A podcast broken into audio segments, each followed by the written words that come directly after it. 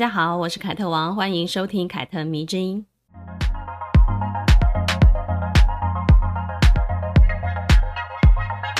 上周因为感冒的缘故，我停了一次节目，不知道大家有没有很想念我呢？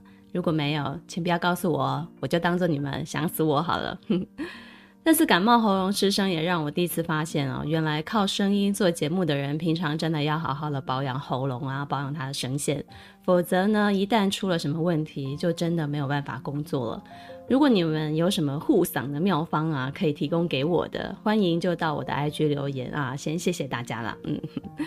这一期呢，我们要来聊聊摩羯座的女人，跟摩羯月的朋友们也先说一声生日快乐。在过去呢，我们曾经聊过的女性当中呢，我最喜欢的摩羯座应该就是西蒙波娃了。嗯，从她的著作里面啊，包含文学作品，她给我的感觉就是集知性、优雅、叛逆跟浪漫于一身的人。很多人看完了《第二性》都会觉得她很严肃。而我也相信很多人初次接触第二性啊，可能没看几页就放弃了，很容易，因为这本书这一套书实在是太厚了。不仅是因为艰涩，它包含了大量的研究跟很多很多的硬知识。我觉得这是摩羯座的坚持跟专注啊，你可以从里头看出来，他们不怕跟自己死磕，而且呢，也不怕在自己的。领域喜欢的领域当中呢，花非常大量的时间去摸索啊、探讨这样子。四十岁之前呢，西蒙波娃就完成了高达八十多万字的第二性，而且是非常短的时间之内，他就写完了。那个时候还没有电脑可以打字，全部都是手写，哈、哦，实在是一个非常惊人的耐力啊！因为过于认真、坚持以及骨子里的倔强，因此呢，很多人都会觉得。摩羯女好像硬邦邦的哈，好是很没有情趣的女人。哎呀呀呀，真的是大错特错呢！摩羯女啊，可闷骚了。他们当中呢，存在很多玩暧昧的高手哦。西蒙波娃就是一个啊，她经常呢在同一个时间跟不同的男人谈恋爱啊，或者是暧昧。即使呢，她有一个大家公认的男友叫做萨特，她也没有因此就断绝了跟其他男人的情感交流。他的其他文学作品呢，也都充满了艺术性，文字也非常的浪漫，可以说是充满想象力的。还有呢，西蒙波娃也是作家学者行列当中呢，他的衣着品味数一数二的那种偶像级别的人物。你看他早年的那个访谈的影片啊，虽然是年纪已经比较老了，但是他在穿着上面从来都不马虎，是非常讲究的。然后搭配他的眼神是非常的敏锐，看起来就是那种特别做自己的女人。这也是普遍摩羯女给我的感觉。不管他们的长相如何，他们的眼神绝对不会骗人，总是流露出一股即使我跟这个世界格格不入。我也不会妥协的那一种傲娇，你可以仔细的观察一下你身边的摩羯女。摩羯女的冷淡啊，我觉得是与生俱来的，但是她们并非是真的冷淡，只是给人一种很冷漠、很冷淡的感觉啊。她不，她不随便跟其他的人暖起来啊，不随便暖别人就是了。他们心中呢，呃，对人是有一个衡量标准的，即便没有说呢。也会让你隐约的感受到，哇，这个标准不低。摩羯座真的蛮难搞的，对朋友是这样，对爱情更是这样。第一印象对他们非常的重要。如果你初次让他的印象就感觉不好哦，往后要翻盘蛮难的了。二零一七年呢，我写了一系列关于十二星座的爱情故事。如果你们有兴趣的话呢，可以到我的网站去看看。我把整个系列呢都收录在我的网站里面了。每一个故事的开头呢，我都会稍微的简述一下自己对这个星座的感觉跟观察。写到摩羯座的时候呢，我是这样子描写的，我念一下给大家听好了。如果星座对应生肖，那摩羯座肯定是属猫的。他们傲娇敏感，还经常冷漠脸，所以想陪伴他们，最好先尝试驯养他们，不是由你发号施令。反而更像是照看小主人的天使。不能靠得太近，他们会感到恐惧；不能离得太远，他们会感到孤独。渐渐混熟后呢，才会发现高冷兽其实是中二病深度患者。性格闷骚的摩羯需要透过独处来恢复体力，那时候就让他们静一静吧。哦，对了，极度能忍的他们，往往都是暗恋高手哦。这就是我写的。如果你想要。有一个啊，具有强烈反差萌的恋人，我觉得摩羯女一定是可以满足需求的。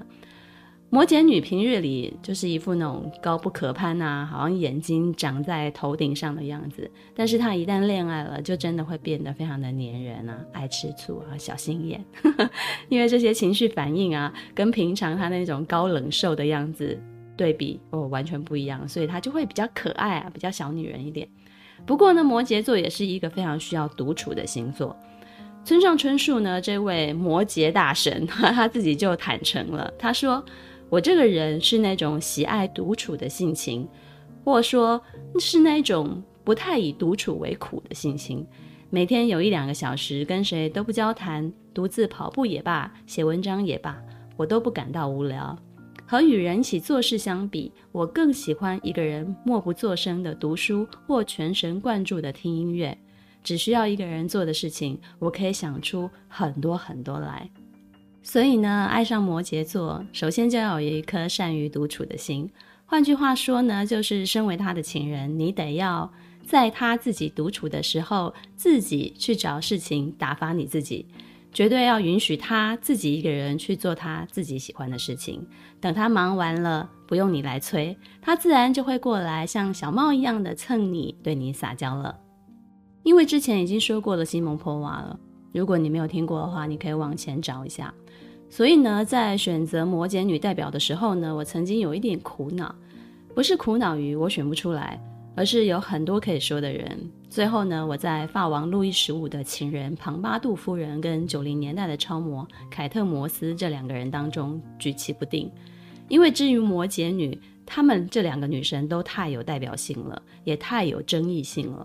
所以呢，就经过了一番天人交战，我最终就选择了庞巴杜夫人作为摩羯女的代表，因为她在文化艺术教育上确实是对法国的贡献很大。大家所熟知的洛可可风也是她带起来的。在玛丽皇后之前呢，她可以说是整个法国人心中的时尚偶像。那既然作为时尚偶像的前辈，呵呵，凯特摩斯就是稍微的让一下啊，应该也是没有关系的。我们之后呢，再找时间来聊聊她。庞巴杜夫人呢，是法王路易十五的官方情妇，被称为波旁王朝的第一美人。她曾经呢，凭借自己的美貌跟才华，影响了路易十五的政治跟法国的艺术，是欧洲历史上非常有争议性的人物。那现在呢，我们就来说说这一位出生于中产阶级却成为王的女人的故事。庞巴杜夫人全名叫做珍妮·安托瓦内特·普瓦松，一七二一年十二月二十九日出生于巴黎一个中产阶级的家庭当中。出身呢，非常的普通，对，就是很普通。五岁的时候呢，他的父亲因为致命的债务被逃离了法国了。但是呢，幸运的是，他的母亲有一个非常有钱的情人。哦，说到这里，你就会觉得法国人好奇妙哦，通常都是有情人的。后来呢，这个母亲的情人呢，就成为他的养父了。于是呢，有人就相传。这位母亲的情人呢，名是名义上的养父没有错，但是呢，实际上应该是他的生父啊。之后呢，珍妮呢就被养父送去了乌苏拉会修道院去接受最好的淑女教育。九岁的时候呢，母亲带她去算命去占卜，那算命老师就说：“嗯，这个女儿未来将俘虏法国国王的心。”这个。关键性的一次算命呢，就彻底的改变了母亲跟养父对她的教育走向。他们就开始昵称珍妮叫做小皇后，并且呢，决定开始用培养国王的情妇的教育来打造她。他们请来了全法国最优秀的家庭教师，教授珍妮舞蹈、素描、油画、雕刻、戏剧等等各种混法国贵族圈必备的技能。听到这里啊，你一定会很疑惑，为什么会有父母以打造国王的情妇为目标来教育自己的女儿呢？情妇不是很不体面的一个身份吗？嗯，对，如果是你用现代的眼光来看的话啊，情妇确实是一个很不体面的身份，而且就感让人家感觉好像有一点点嗯下作。但是呢，在当时的法国，可能就不是这样的。好，虽然在法律的规定上，国王奉行着一夫一妻制，但是实际上呢，国王是可以拥有非常多的情人的。他们无法成为王后，但是却是国王身边的女人，而且呢，身份都是公开的，他们彼此也都知道对方的存在。我们来对标一下好了，在法王路易十五的这个时代呢，十八世纪正是中国清朝乾隆的时期，所以你这样一对标，你就知道了。你把法王的情人看作乾隆的各种嫔妃哦，后宫佳丽三千人，这样子你就可以明白了。如果你看过《延禧攻略》，应该就会知道，除了富察皇后，乾隆还有好多好多妃子呢。哦，有贵人，有什么什么贵妃什么之类的，这些妃子的身份呢，至于。法王路易十五而言呢，在法国就是国王的情妇了。嗯，所以情妇在当时并不是什么见不得人的身份。因此呢，珍妮的父母听到了算命老师对他们说：“哦，自己的女儿未来将俘虏法国国王的心，那不就表示她有机会成为王的女人吗？那也就是有机会成为妃子喽。啊、不好好培养一下，岂不浪费了？而珍妮呢，也没有辜负母亲跟干爹。嗯。”就是他的养父一番的苦心，聪明伶俐的他呢，很快的就掌握了各项的技能，加上他有一个超高的颜值、优雅的姿态跟敏捷的才思，于是呢，长大之后呢，就只差一个被路易十五看见的机会了。那这样子，他就可以如愿以偿。在这里啊，不得不说，他的养父为了让他能够成为路易十五身边的女人，真的是煞费苦心啊。有钱的养父在皇家狩猎场旁边呢，有一个庄园。法王路易十五呢，经常会去狩猎场打猎，于是呢，这里就被选定为可以让珍妮偶遇路易十五的最佳约会现场了。但是呢，由于当时欧洲的继承制度是非常的严苛的，他的养父不能够随便送一个没有血缘关系的珍妮一个庄园哦，把这个庄园就这样子送给他，在法国的法律规定是不行的。于是呢，他就决定采取了一个非常迂回的啊动作，让珍妮可以合法的拥有这一座庄园。因为珍妮的养父叫做呃图尔内姆，他一生都没有结婚，也没有生小孩，所以呢，这就是人们认为珍妮其实是他的私生女的重要的一个原因。呃，但是呢，他有一些侄子啊，所以呢，他就先剥夺了这其他的所有的侄子的继承权，然后呢，从中间，从这所有的侄子里面呢，从中间挑选了一个叫做夏尔的，作为他的唯一继承人。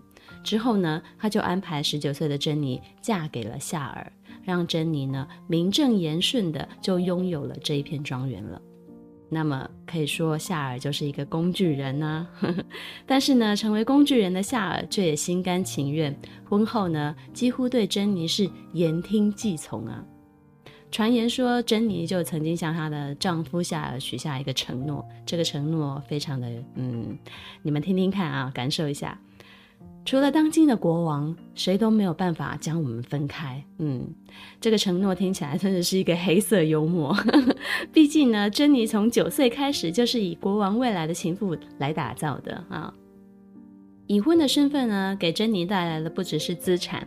还有资格开始参加巴黎上流社会的各种文化的沙龙，在当时的巴黎的社交规则也是非常的严苛的，只有已婚妇女才可以参加沙龙，未婚的不行哦。哇，这是什么神仙时代啊！竟然对已婚妇女如此的礼遇啊！他们不仅可以参加文化沙龙，而且还可以拥有情人。上流社会的文化沙龙呢，就聚集了各种精英的人物。珍妮呢，因此就结交了著名的思想家，比如说孟德斯鸠啦、伏尔泰等人哦，这些人都非常的有名。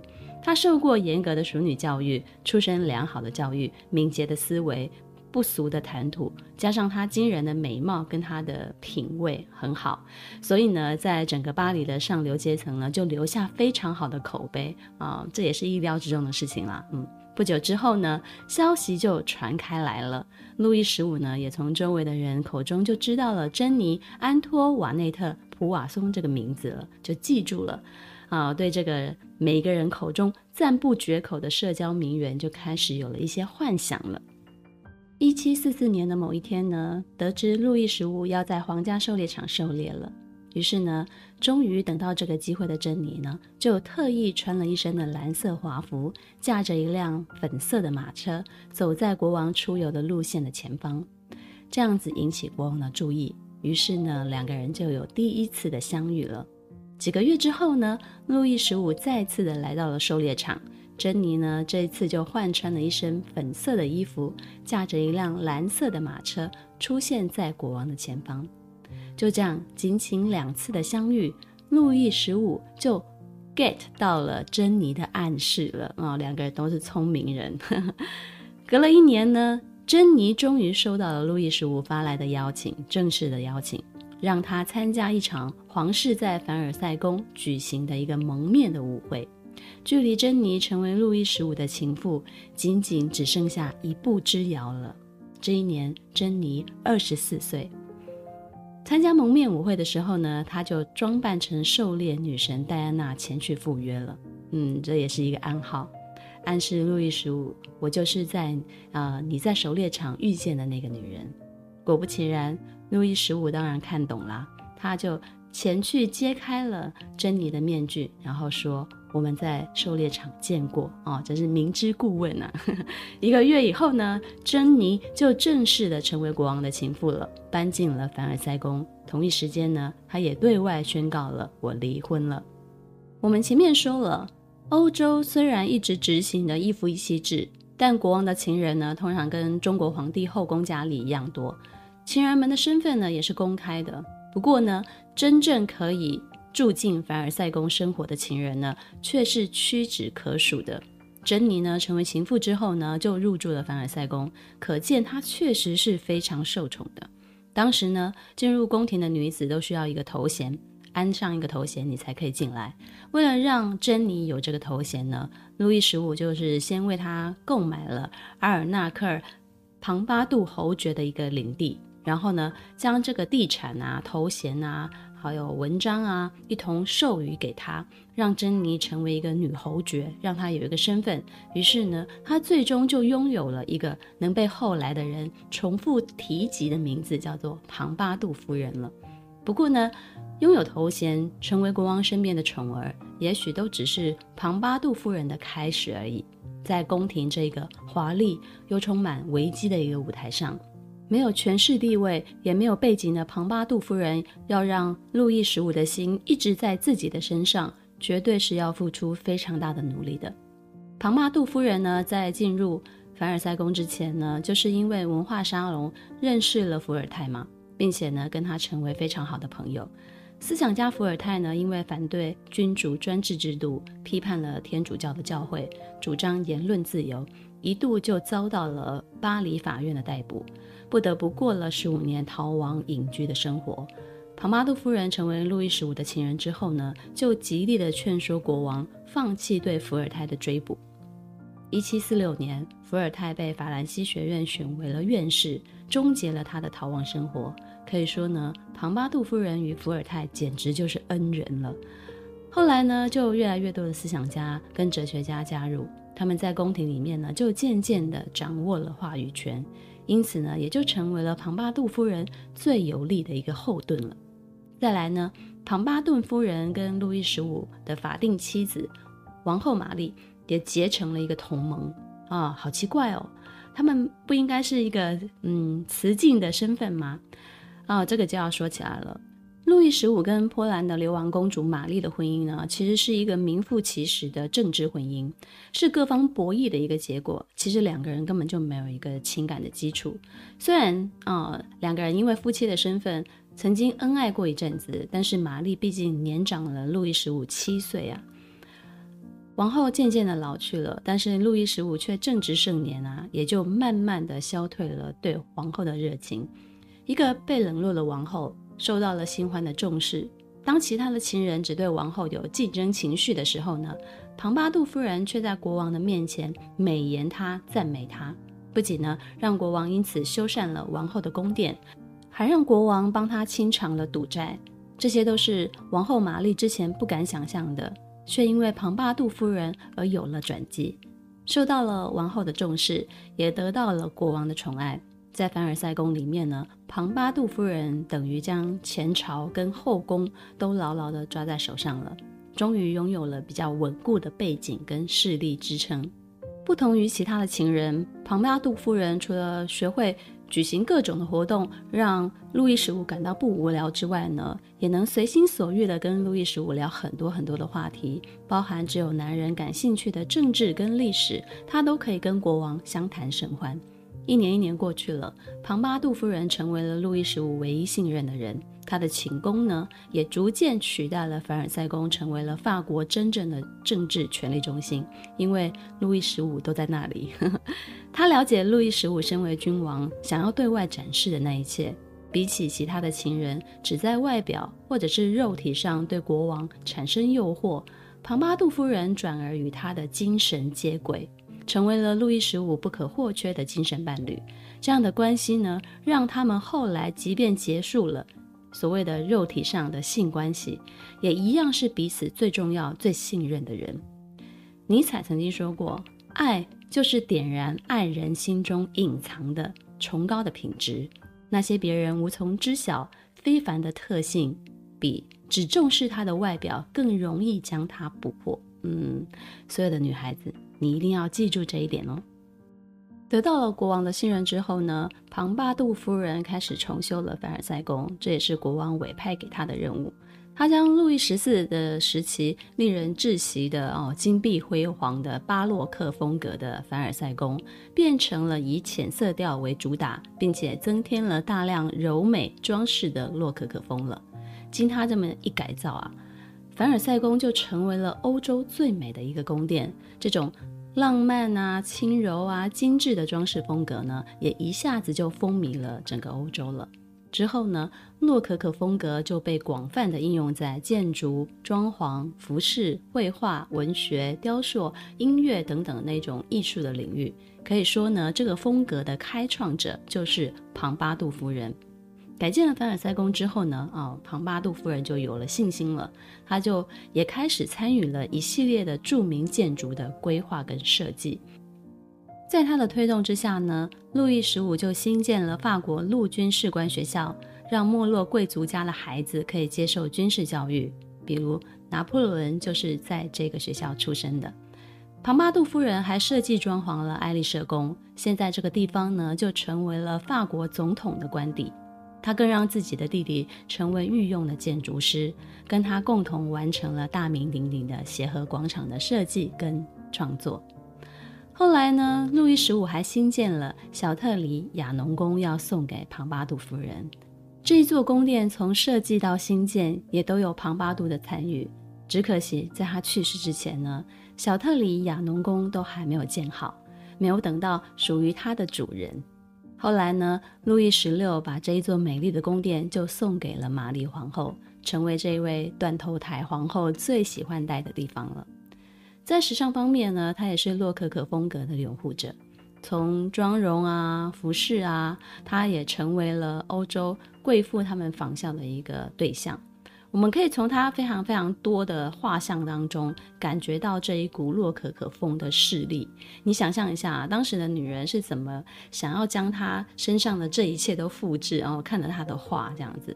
画像中呢，你可以经常见到她露出脚下的高跟鞋，然后她手里就会捧着一本诗集，背景就有当时最著名的思想家的著作，比如狄罗德的百科全书、孟德斯鸠的《法的精神》。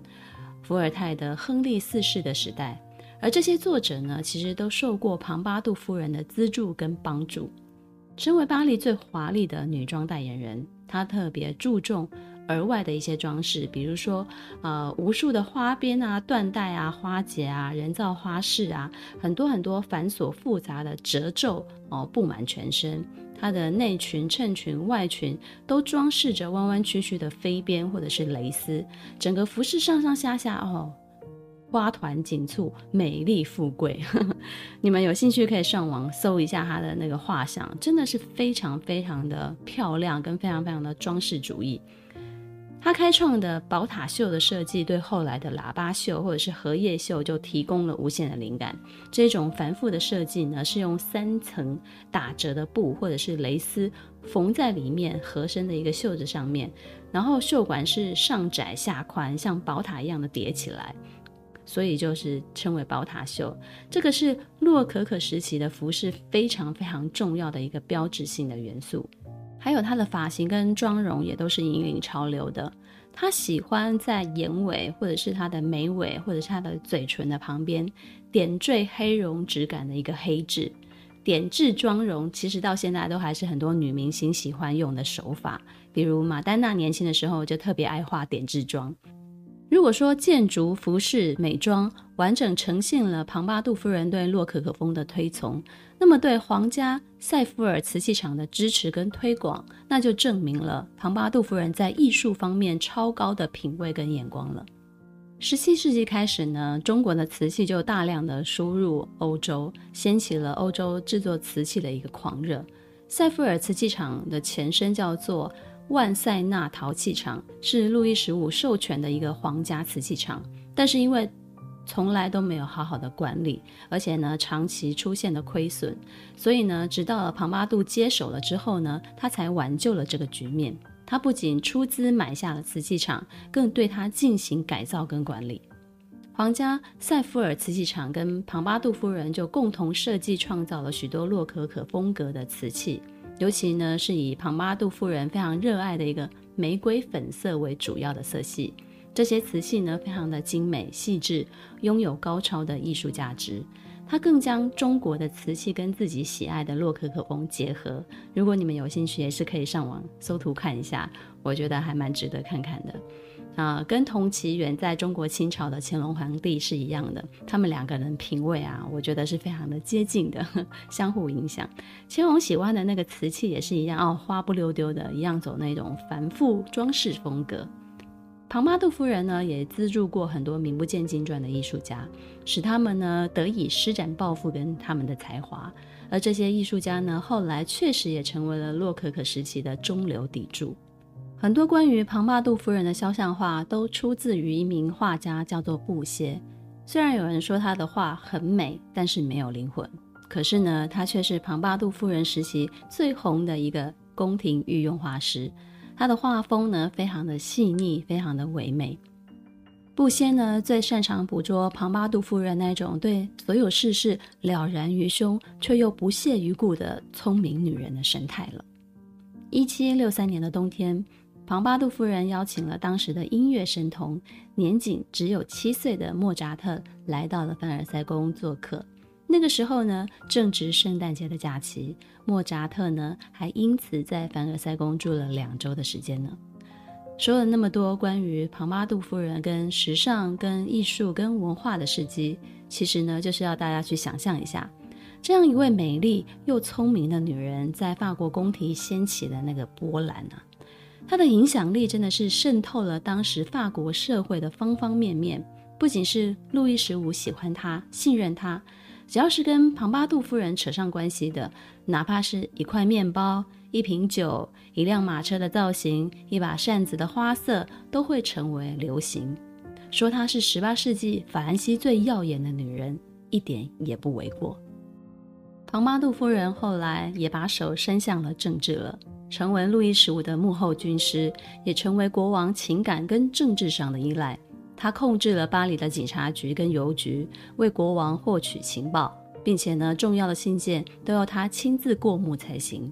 他的梳妆台挤满了官员贵族的申请文件，可以说上到高层的任命、外交的结盟，下到一张简单的结婚请帖，都需要按照庞巴杜夫人的指示才能够进行。路易十五后来决定参加让法国深陷泥沼的七年战争，其实也跟庞巴杜夫人在背后指使脱离不了关系。那个时候，远在前线的军官将士呢，都会收到庞巴杜夫人用眉笔画的作战计划图或者是地图。一七六三年，七年战争结束了，法国被迫签署了不平等的巴黎合约，失去了大量的海外殖民地。路易十五呢，也就成为了法国历史上最不得人心的国王之一。而几十年来费尽心思的谋划跟策略，最后还是耗尽了庞巴杜夫人的心力。一七六四年四月十五日，庞巴杜夫人死于肺结核，那个时候她才四十二岁啊。在那个女人只能成为男人附属品的一个年代，庞巴杜夫人无疑是最特例的一个，是十八世纪欧洲历史中没有办法抹去的一抹粉红色。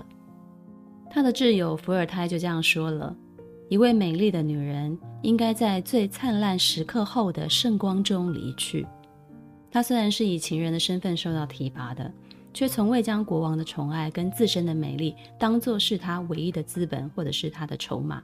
哪怕政治上的建树比不上她在艺术、文化、建筑上面的功劳，但是呢，她依然是当时代女性中兼具智慧跟美貌、拥有过人胆识的佼佼者。我在看她的故事的时候，有一个非常深的感触哦，就是，也许呢，在庞巴杜夫人的成长过程当中呢，成为国王的情妇只是一个说法，一个带有传奇故事的说法。婚后呢，她接触到了上流社会的那些文化艺术思想，认识了很多的思想家，其实打开了她的视野，让她有了抱负。而成为国王的情妇，并且得到权力，其实是一个方式，更是一个管道。如此一来呢，她才有可能进一步的完成她自己的理想。毕竟呢，在那个时代，女人想要有权力，确实是需要先依附一个有权力地位的男人的。比如呢，俄国的女皇凯撒琳二世，中国的女皇帝武则天，不都也是这样子吗？所以呢，不止她第一任丈夫夏尔是一个工具人，连路易十五可能都是一个工具人吧？我是这样想的。这是不是颠覆了你对爱情跟婚姻的想法呢？在有野心的女人心中啊，跟男人的关系，啊，跟自我的实践相比，自我实践。也许是更重要的一件事情。正因为不把男人的专宠放在第一位，庞巴杜夫人才能够游刃有余地拉拢后宫跟前朝啊。她不乱吃飞醋，只专心成为国王的精神支柱跟最信任的那个人，方便自己施展抱负。庞巴杜夫人就是用那种粉红色的泡泡包裹像男人一样雄心壮志的女人。所以呢，女孩们。婚姻、爱情确实是人生中蛮重要的一个事情，但是跟自我实践相比，他们也许可以往后靠一点点。听完庞巴杜夫人的故事，不是要我们学会利用男人，而是在当今这个女性只要努力学习、努力的精进自己，好好的掌握你的人生方向，就可以拥有出人头地的机会的一个时代。我们可以不用再被传统的模式给局限了。